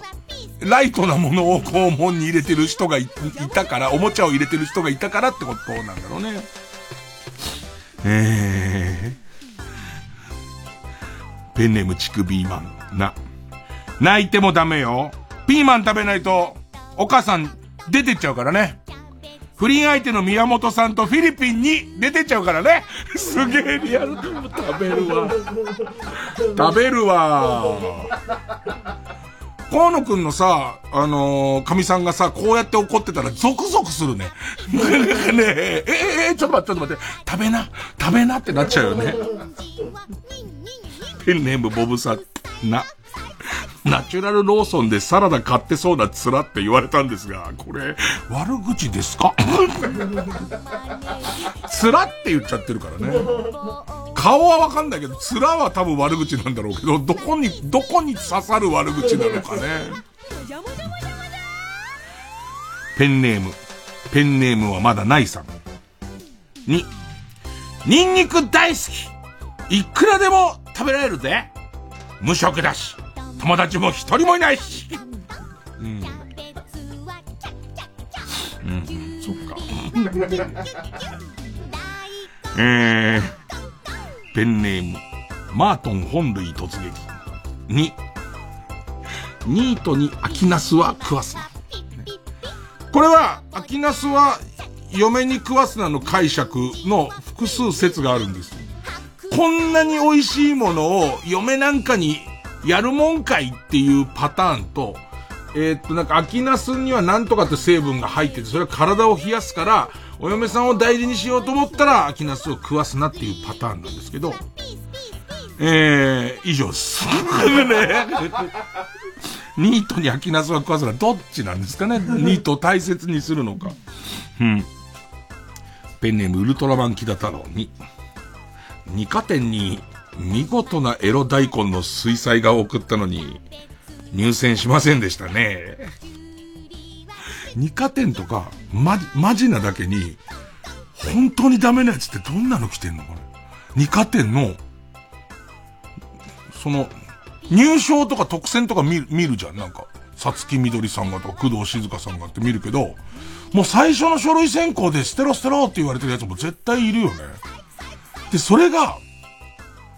二課店の、その、例えば、一回戦ぐらいの選考員とかの、を、軽く凌駕してる芸術性の持ち主である可能性もなくは、なくはないよね。どんなとんでもない、へ、すっごい下手くそな絵描いてきてるやついるのかね。それも、さっきのあの、山本ジョージじゃないけど、なんでそれを書くんだろうっていう感じのもな、その、なん、なんだろうね、その、パン。いや、パンじゃねえな。ポンデリングとか。ポンデリングとかを、そんなに上手でもなく、そんなに下手でもなく、真面目に書いてきてるやつとか見た時のみんなの、何これっていう、多分、一回戦ぐらいの、その、いわゆる、その、選考員の中でも、まだ下っ端の人とかだと、すぐ捨てると思うんだけど、むしろトップの人は、っていう、うん。ペンネームマーチブラウンに、ニプレスの代わりに星型にくり抜いた人参を借り付けて日光を散策していたら、猿に乳首ごと持っていかれました。いやいやいや。ちょっと寄せてるよね。山でやることじゃない。山でやることじゃないよね。別に海でやることでもないけど、ないけど、絶対それは何かを狙ってるもんね、絶対ね。ペンネーム、かば焼き三太夫に、人参を買うとき、アナルに入れるようですと正しく申告しないと、軽減税率が勝手に適用されて、脱税になります。あのほら、食用だったら安くなるわけ。食用だったら、その税率低めになるけども、レジャーだから、アナルに入れるって最初に家帰って使ってアナルに入れるってことは、レジャーとして使うもんだったら、それは軽減されないのに、こっちは人参イコール食べ物だと思って軽減しちゃうと、厳密には、脱税ですからね。今ほらよく言う流行語で言う、イートイン脱税ですからね。すげえ久々言った。コロナ来ちゃったせいでそれどこじゃなくなっちゃったからさ、イートイン脱税してるやつも知らなきゃ、なんかこう、どういうもんかも忘れてんね。えー、ペンネーム、夜泣きじじ、ぬ。盗んだキャベツはうまいかなあ。盗んだキャベツは、うまいかやみつき塩キャベツのタレがあればもう、いくらでも。強い。メンタルが。メンタルがすごい。そうか。ペンネーム、ガスリサかな？ギャス、ギャスライザかな？ガスリサ、ぬ。ヌンチャクで殴られたショックで、みょうがを食べた記憶が飛びました。ペンネーム、ペンネーム虹色ローソン。想像して。ね。猫飼ってるけど、うち来ると言われてついていったら、彼女はずっと白菜を撫でていました。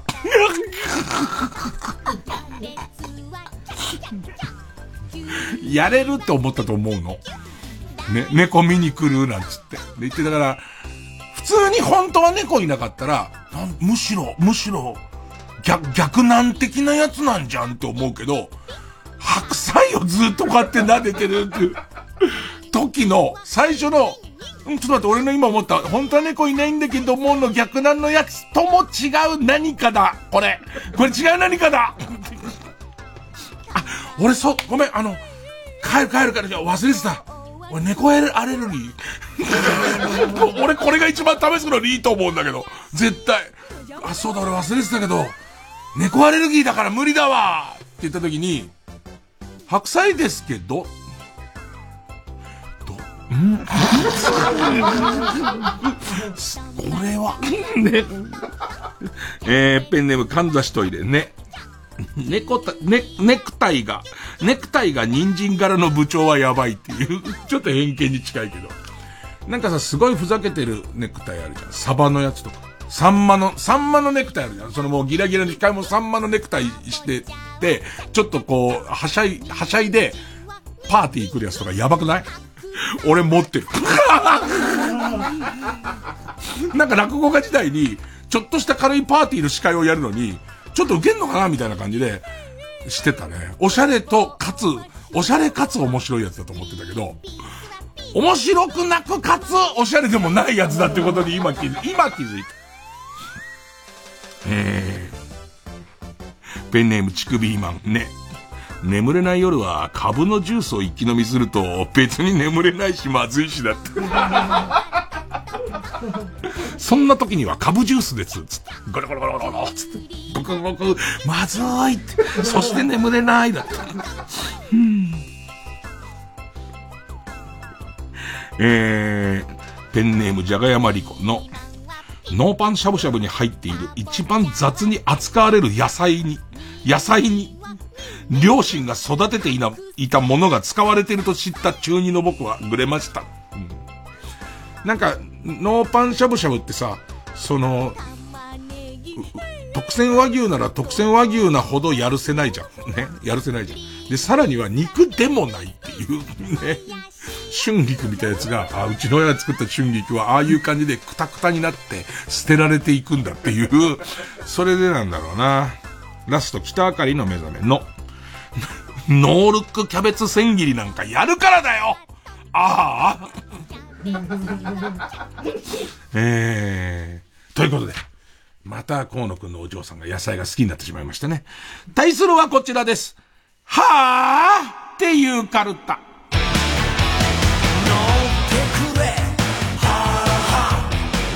さあ、和行ですから、もう和だけです。和でどれだけいけるペンネームブラックドラゴンズは、ワニって噛む力は強いけど、開ける力は弱いんだから、と意気揚々とワニに近づいた友人が、口など抑える間もなく食べられた時のああ。まあ、多いよね。あの、一旦閉めたところでこうやってずっとギュッてやっちゃえばって、なんとかなるからけども、あの口を割とバカってやるスピード、異様に速いよね。うーん。ペンネームブラックドラゴンズは、輪ゴムでチンチンをぎゅうぎゅうに縛り、青紫に変色していく様子を見ている時の王。おー多分、思った以上にグロいし、スピードが速くて、びっくりすんだよね。あの、おーびっくりしたんだよね。やばいやばいっていう感じすごいするんだよね。でいて、この輪ゴムが、このまま、その、要するに、充血しながら、膨張しようとしながら、真紫とか紫黒になってくるので怖くて、どうにかしなきゃと思って、輪ゴムをカッターで切ろうとして、そのおちんちんにカッターが近づいていくところでまた、おおおおって俺はなった。俺の時はなった。伊集院君その演技違うぞって言われてもしょうがない。俺はなったから、それで。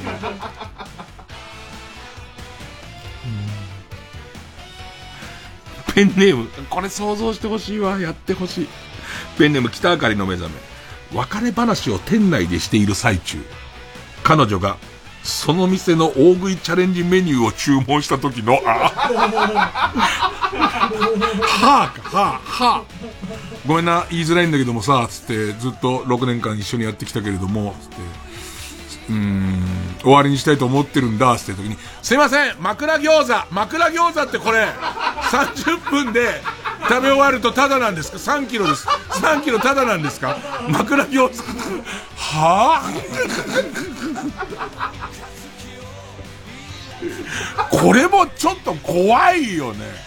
もう絶対にもう別れ話だって分かるじゃんっつってる時に、大食いチャレンジ始めちゃうから、これを可愛いって思えんのかな？もうどうにか話をごまかしたくて、このカッ、30分で枕餃子食べたらタダになるっていうことは、30分間は一緒に入れるって踏むわけだもんね。いや、じゃあ可愛いとこあるじゃん。え、ペンネームキリングガンスは、罠にかかった鶴を助けてあげ、本当にいいことをしたなぁと家に帰ったら、その日の夜、罠を仕掛けた地元の農民等が家にやってきて、農作物の被害について刻々と説明された時の、ああ、そっちだよねっていう、ね。僕だって好きでね、鳥を罠にかけてるわけじゃないんですよ。この鳥ってやつは僕らの小松菜畑の一番最初の芽をね、根こそぎ食べるんですよ。だから、ある程度の量は退治しないと僕らが退治されちゃうんですよね。っていう。で、自分の頭の中で、恩返しとかは、まあ、そら、ないわなっていう。うん、ペンネームパーエイトは、わんこそば100杯食べたら100万円チャレンジの最中、クリアがいよいよ見えてくるや否や、店員のおばちゃんが、マイワン、ジャンボかき揚げをトッピングし始めた時 あマイワンっていう言葉がもうすげえ面白くて、マイワンだよ。当たり前のように、当たり前のように、え、90杯からは入りますけど、の顔で。ペンネーム BJ サトルは、割れ目、割れ目ひくひくちゃん。割れ目、ひくひくちゃん。その、BA サトル君さ、こういうメールを今送ってくれて面白いから選んでるんだけれどもさ、俺は6年続いた朝の番組が終わった何か喪失感の中に今日生放送やってるとは思わない。その54歳が読むものとして、割れ目ひくひくちゃんは合ってる。大正解。だって選んでんだから俺。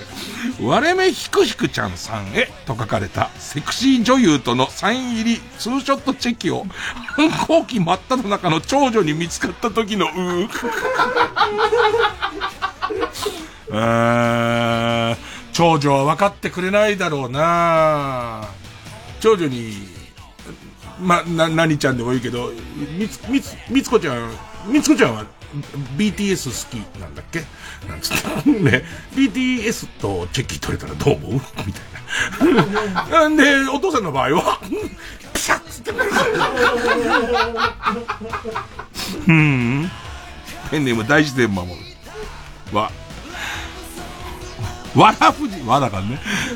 わらふじなるおさんがお見舞いに来てくれたわよ。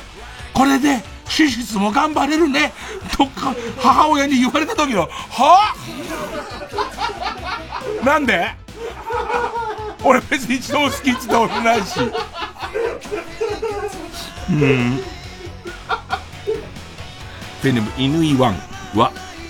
ワンピースのセリフを座右の銘に持ってくるタイプの、 EXILE の五軍みたいなヤンキーのプロフィール欄に、好きな芸能人、三浦瑠麗と書いてあった時の、え、なんかさ、わかんないけど、こっちの偏見とか軽蔑とかそういうものを見抜かれないためにも、な、なんでですか？あ、俺、あの、黒髪の長い女タイプだから。って言ってほしいよね。何かもっと深いところの三浦、理由で三浦瑠麗さんが好きだった時の、何か俺たちのごめんなさい感がすごいもんね。うんペンネーム、北あかりの目覚めは、わがままボディ。ひらがなで、わがままボディという、しこ名を親方につけられた時の力士の歯。西前頭4枚目、わがままボディ。えー、えー、ペンネーム、バストは、笑っちゃったんだけどよ。笑っちゃったんだけどよ。軍団の若えのが俺のこと、タケピタケピって呼ぶからよ。じゃあおめえ、竹原ピストルはどうなんだこの野郎って叱りつけたらよ。タケピ、タケピなんだってさ。あがんだってさ。というエピソードを、エピソードを、えーされた時の安住アナの歯。なんかたけしさんの今時の若いやつはこうっていう話からの、もう笑っちゃったんだけどよ、軍団の若いのが俺のことタケピタケピって呼ぶからよ。じゃあ、竹原ピストルはどうなんだこの野郎って叱りつけたら、タケピなんだってさ、あがんだって。バカ野郎っつって。へえ、えー、えー、ペンネーム、調子7号は、渡辺直美さんがよ、また、あの、尊敬してるっていう、一郎さんはと一緒の、ね、長嶋茂雄さんがっていう、どんなに若くても、鈴木誠也さんがっていう、渡辺直美さんがよ、ディズニーとコラボとかしてよ、やっぱ可愛い。可愛いと可愛いが掛け合わせると、反則系に可愛くなんだよな。だから、おいらもよ、今度アウトレイジの新作をサンリオとコラボさせようかって思ってんだよ。三浦友和さんとシナモンロールとか、小日向さんとハンギョドンとか、でもやっぱ、キティちゃんだけは譲れねえんだよな。えーもちろん安住くんは、はぁ、えー、もうラストペンネームどうにもならんよ。渡良瀬橋はよ、森高千里さんのオリジナルもそりゃ素晴らしいんだけどよ、やっぱおいらあややなんだよな。あややから、アイドルとして学ぶとこが多くてよ、出る番組映像すべて取り寄せて細かくにして、所作を細かく真似たあの日々は、おいらの財産だし、出発点なんだよな、と、たけしさんに言われた時の安住アナの、はあ、ね。えー、ということで、えー、今週もリスナー投票で勝ち残るカルタを決めます。勝ったと思う方のカルタがベジタブルカルタならメールの件名にカタカナで、メールの件名にカタカナでベジタブル。はーっていうカルタ勝ったなと思う人は、メールの件名にひらがなで、はーと書いてください。で、メールの本文には住所、氏名、年齢、電話番号を書いて、これからかかる曲の間に送ってください。投票は1人1回で抽選で3名様にバカ力カードをプレゼントします。メールアドレス、baka.tbs.co.jp、baka a アットマーク tbs.co.jp です。曲、えー、豆腐ビーツでリフレクションフューチャリング中村加穂受付開始。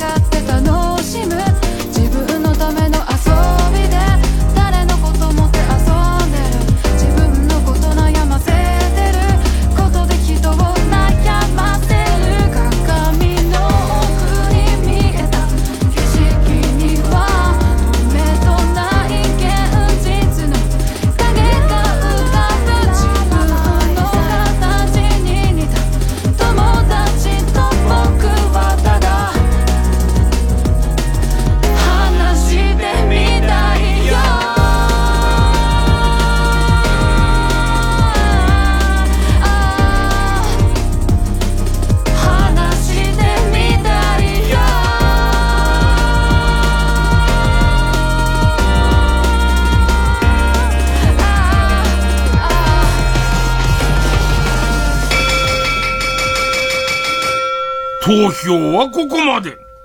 投票結果ですが、ベジタブルカルタ416票。はぁっていうカルタ454票。勝ったのは、はぁっていうカルタ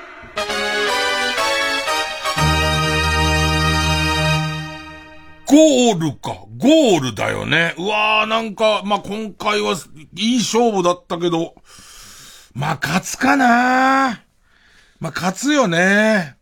だって俺、割れ目ひくひくちゃんと読んだし。ねえ。でもさ、なんかさ、こんな言い方変だけど、今、今になってそんなこと考えてもしょうがないんだけどさ、例えば朝の番組なくなっちゃって、伊集院さんの声聞かないとっていうセンチメンタルな感じで、今日無理して聞いてくれる人ってゼロじゃないよね。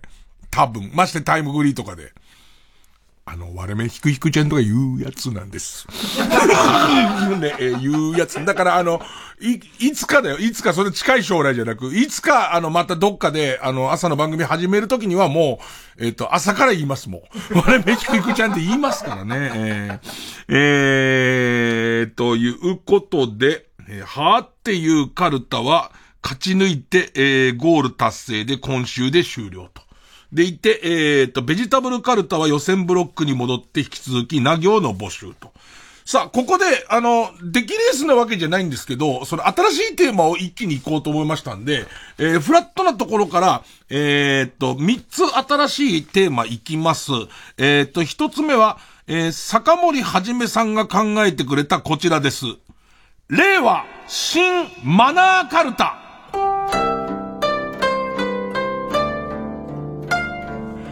えー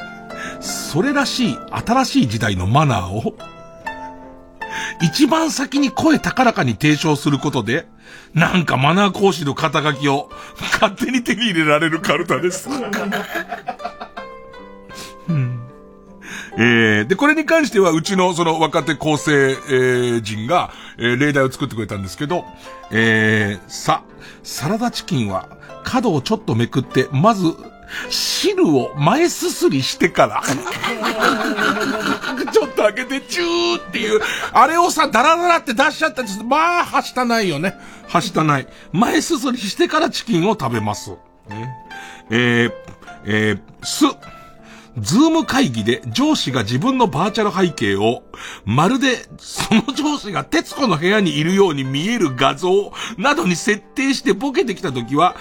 完全に滑っていたとしても必ず突っ込んであげること。VR ゴーグル、ふ、VR ゴーグルをつけている人に話しかけるときは驚かせてはいけないので、後ろから優しくそっと抱きしめてあげる。河野くんが VR ゴーグルですげえ見てるときに、いきなり河野さん、うーってなっちゃうじゃん。そーっと抱きしめて、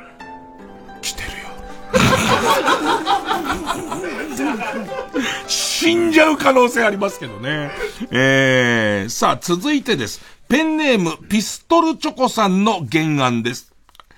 帰ってきた究極の選択カルタ。なななな一体俺らどっち？キャンパスマッチョバリバリのぼっち。頭かえーっと、まあ、あれ、いな、なん、俺だ、俺がラジオ始めたぐらいか、始めるちょっと前ぐらいに流行った、究極の選択、えーっと、食べるならどっち？カレー味のうんこ、うんこ味のカレーとか、なんか、なるならどっち？顔がガッツ石松、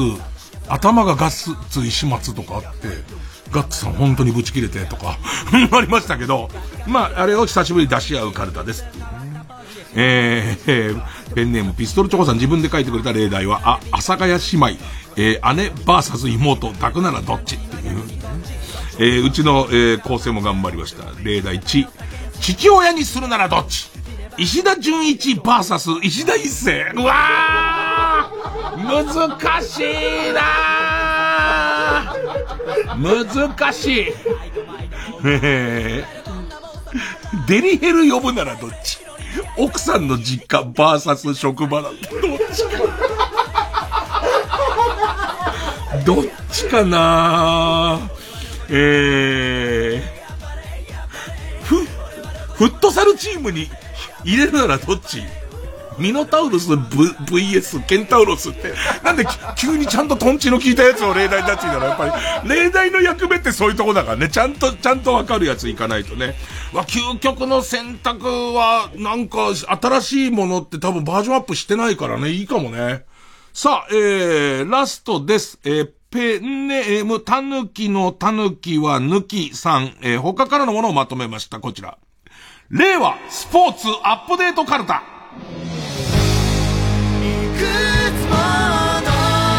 えー、令和プロ野球アップデートカルタだけでは野球をひいきしすぎです。スポーツ全般を対象にして新しいルールを追加して各スポーツを盛り上げたり、新競技を提案するカルタを作ってください。あったね、令和プロ野球アップデートカルタ。え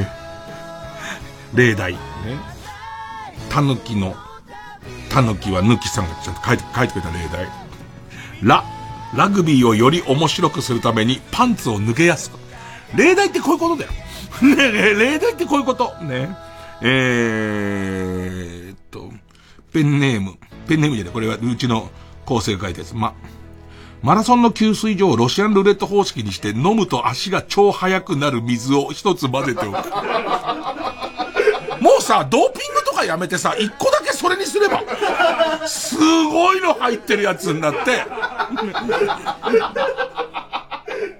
えー、は、羽生選手だけプーさんのぬいぐるみをもらってずるいので、フィギュアスケートの選手はプロフィールに好きなキャラクターを必ず記入すること必ずもう投げなきゃいけないっていう、もうそういう、なんかその、えーっと、みんなが自分の好きなやつ申告してるパターンで、だからディズニーのやつならディズニーのやつまた他のやつでもいいし、あとはそうだよね、えーっと、やる気満々のオットセイのぬいぐるみが欲しいって言ったらみんなで、やる気満々のオットセイのやつをね、みんな投げればいいから。ということで、えっと、今回は、えー令和新マナーカルタ、帰ってきた究極の選択カルタ、えーそして、えっと、令和スポーツアップデートカルタ3つ募集して、えっと、多かったもの2つを自習対戦させます。えー、栄えある最初のあのカルタなんて狙ってみてはいかがでしょうか。お待ちしております。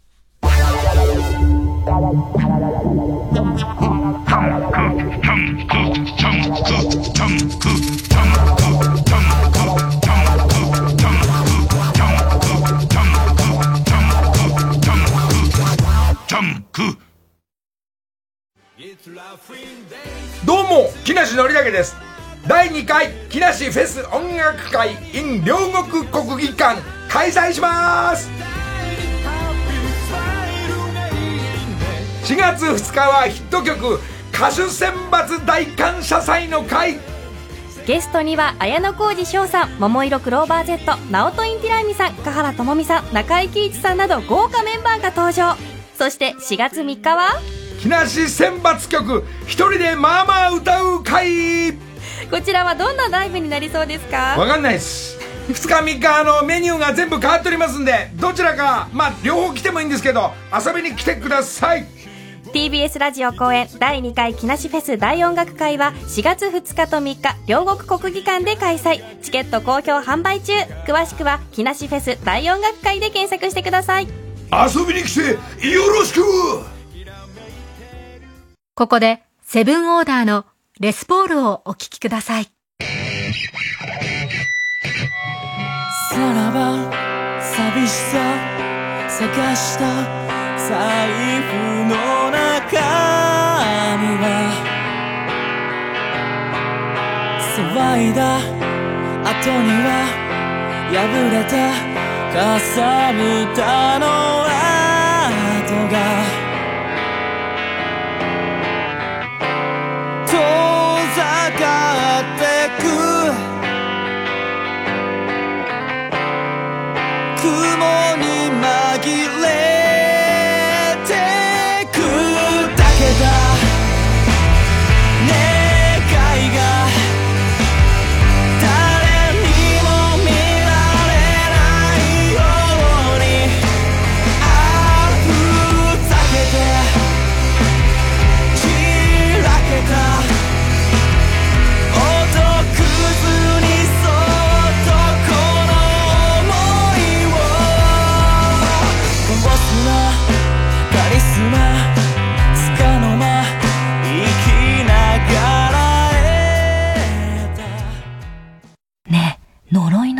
ページって知ってる？見たら死んじゃうんだって。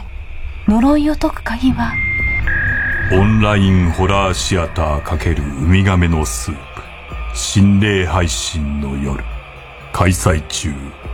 詳しくは心霊配信の夜で検索雨か。傘持って出かけるの嫌だな。あれ？晴れてるな。今日のお弁当唐揚げだからね忘れないで持ってってよ。その音か。音の遊び心をくすぐる。東邦学園専門学校放送音響科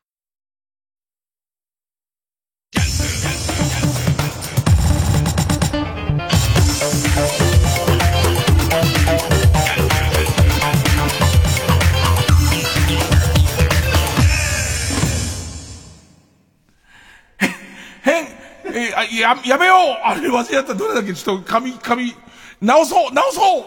直そうぼ僕らの、ひどすぎる偏見コーナー。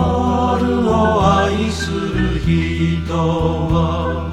他のコーナーどうでもいいけど、ここだけはちゃんと言わな言わなきゃダメなんだって。えっと、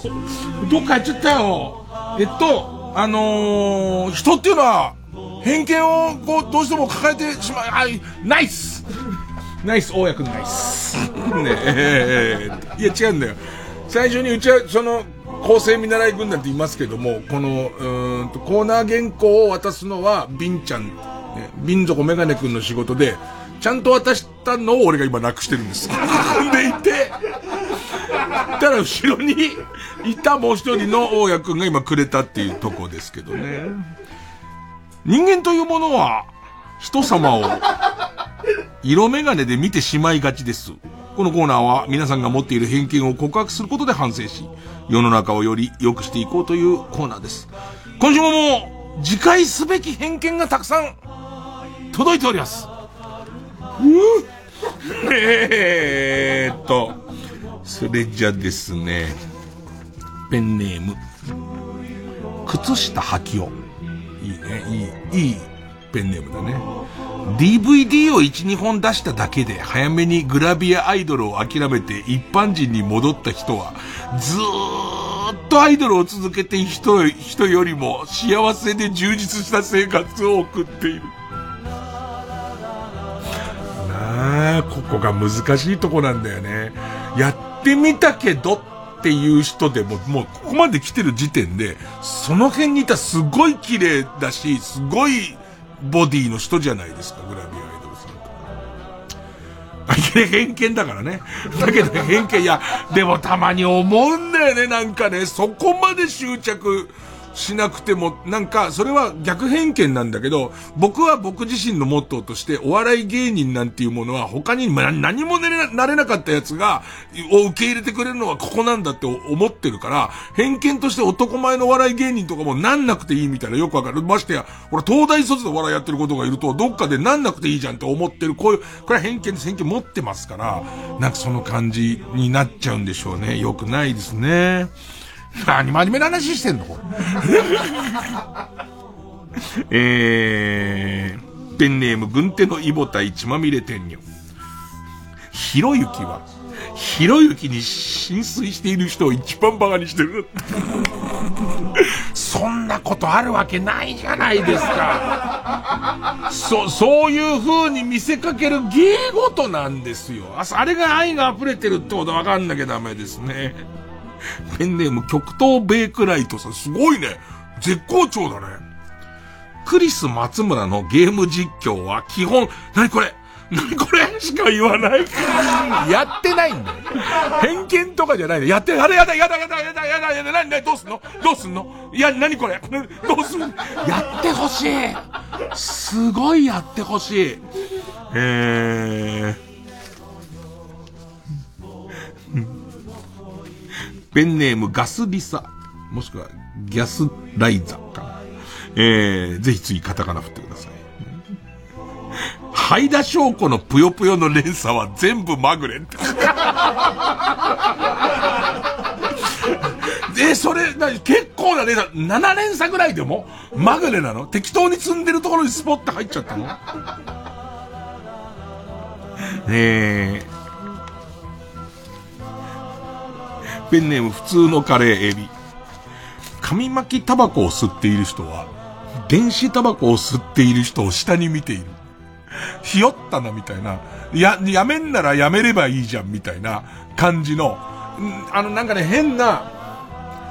あのー禁煙、みんなが禁煙、禁煙になってきた時に、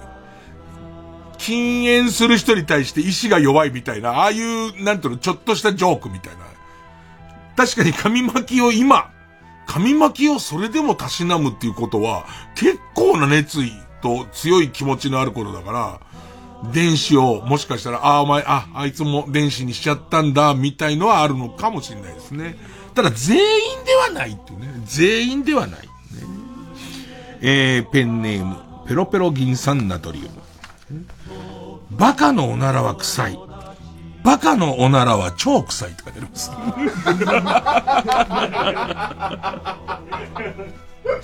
えー、ペンネムボブサップ。松木安太郎は、すぐ二歩で負ける。待ってくださいよ。松木さんなんかは、もともとね、ベルディの強い時の監督さんですから、要するに監督ってのは何が優れてるかって言ったら戦術ですから。戦術が優れてるってことは、将棋なんていうのはその戦術ですからね。二歩なんかするわけないじゃないですか。ね。あのー、先発メンバー12人並べちゃうみたいなことですから、それは。なんで。うーん。人生のモットーは誠実さ。渡部陽一はああ見えてタッチバックが早いと書いてあります。戦場で、ゆっくりタッチバックをしていたら、この大ピンチに結局、遺伝子を残せないんです。今これだけのことを言ってる間に、3回行きました。カカカカカカカそういうことじゃないですか。一番大ピンチじゃないわけでなわけですよね。そうすると人間は本能的に、ここは絶対遺伝子を残さなきゃ、じゃあ、そういうことですからってコーナーじゃねえんだよ。逆に当たり前、絶対に偏見なことに何を裏付けを語ってるんだよ。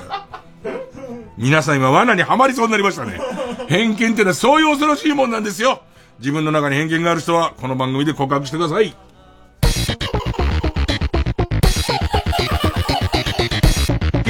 一流ミュージカル深夜のバカ力。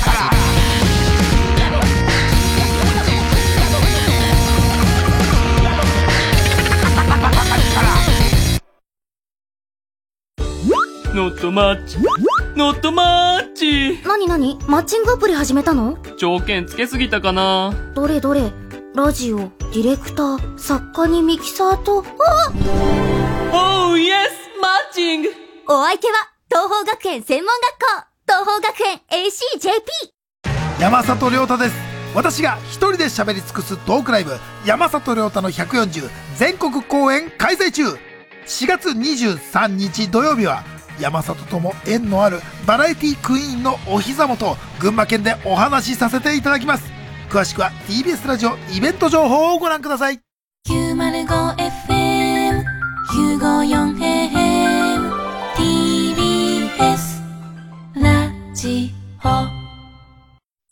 毎週金曜夜12時からのマイナビラフターナイトでは今注目の若手芸人を紹介しています。ゆう、ザトウイチ見て泣きます。すごい大人。空っぽだよ。入れてこいマイナビ Laughter Night は毎週金曜夜12時から。TBS ラジオ JUNK。この時間は小学館中外製薬マルハニチロ他各社の提供でお送りしました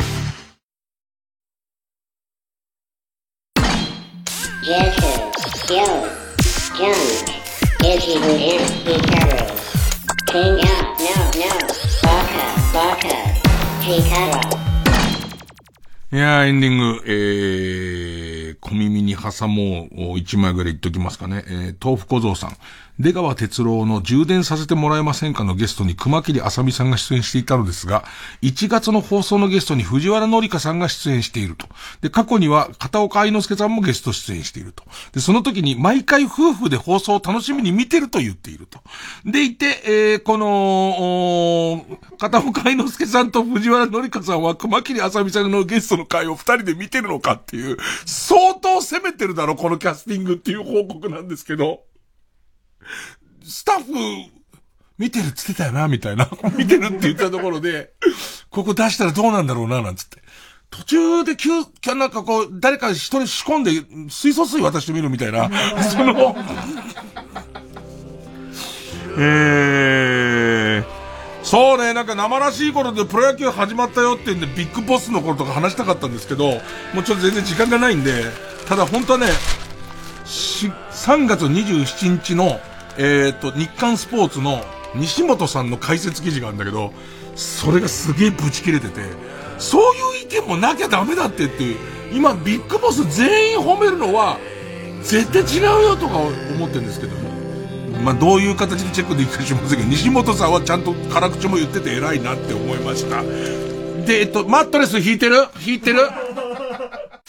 タイムマシンの完成じゃ。さすが博士。まずはわしが生まれた頃のアメリカへ。博士ってアメリカ生まれなの？うわ次は未来に行きましょう。いや未来には連れていかん。